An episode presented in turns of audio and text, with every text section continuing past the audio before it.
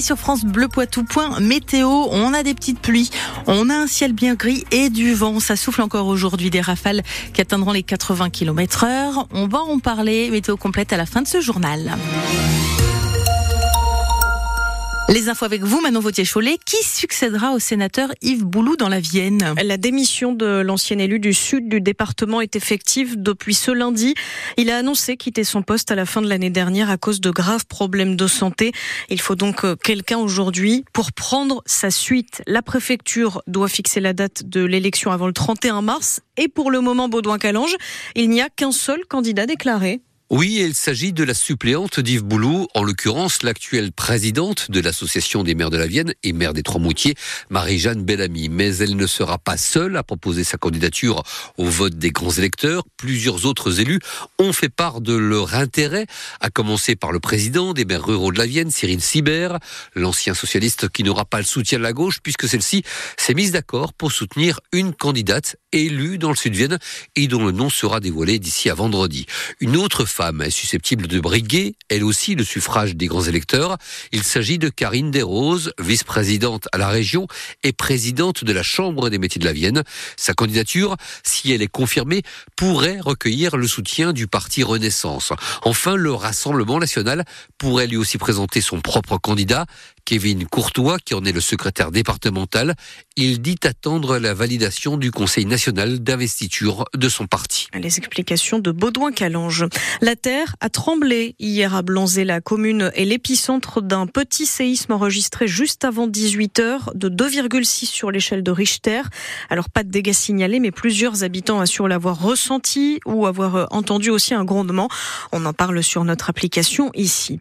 Au Japon, après la série de séismes survenus euh, en milieu de journée hier dans le centre du pays, le bilan s'alourdit à 62 morts et les secours cherchent toujours des survivants. Une course contre la montre enclenchée pour les autorités sur place. Certains quartiers sont entièrement dévastés, des endroits où il ne reste rien des habitations. Les images sont sur francebleu.fr. Les cours d'eau du Pas-de-Calais sous très haute surveillance ce matin. Certains ont déjà débordé. Le département est en vigilance rouge à la crue sur place. Des habitants ont déjà les pieds dans l'eau. C'est la troisième fois en seulement quelques mois. Difficile à vivre pour euh, tous ces habitants. Ne laisse pas tomber le département, promet ce matin la sécurité civile. Chez nous, dans la Vienne et les Deux-Sèvres, on surveille la situation, mais pas d'inquiétude particulière pour le moment. Les deux départements sont en vigilance jaune. Se promener dans la nature n'est pas un crime. Voilà le message que passent 50 personnalités dans une tribune lancée par la députée écologiste de la Vienne, Lisa Bellucco. Elle conteste notamment la mesure en place depuis février 2023 qui prévoit de verbaliser les promeneurs dans les espaces naturels privés, sauf que les trois quarts des forêts françaises, par exemple, le sont. Elle explique sa démarche sur francebleu.fr. Manon à Poitiers, le club de foot des couronneries souhaite à ses licenciés une année 2024 pleine d'ambition. Et c'est le cas de le dire puisque le club a envie de rêver un peu, de voir les choses en grand et propose à Kylian Mbappé carrément de rejoindre les effectifs. La star de la Ligue 1 est libre depuis lundi, alors pourquoi pas tenter la D3 Aurélien Juteau est entraîneur à l'ASA Couronnerie, il ne manque pas d'humour.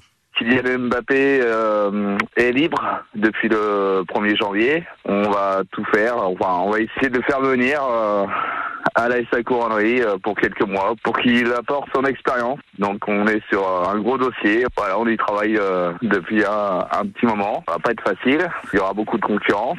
Beaucoup de clubs le veulent, mais bon, on a espoir. On va travailler sur des partenaires privés et puis euh, avec la vente des maillots, euh, la billetterie, euh, tout ce qui est buvette, etc.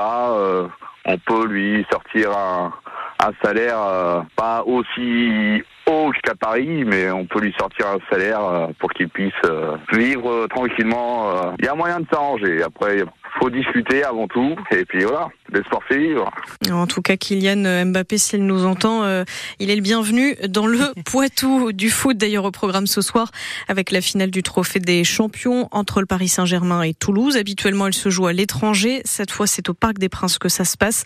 Du volet aussi en Marmara Spike League, nos Poids de Vin se déplacent à Toulouse pour tenter de faire tomber le quatrième du classement. Le coup d'envoi, c'est à 20h. Et puis, comme partout en France, l'année a été bonne dans nos salles de cinéma. Poitvin un cru 2023 qui signe le retour des spectateurs dans les salles et confirme le rebond de la fréquentation. Les gérants ont le sourire mais restent prudents pour cette année. Les succès dépendront aussi évidemment des films qui sortent pour cette année 2024.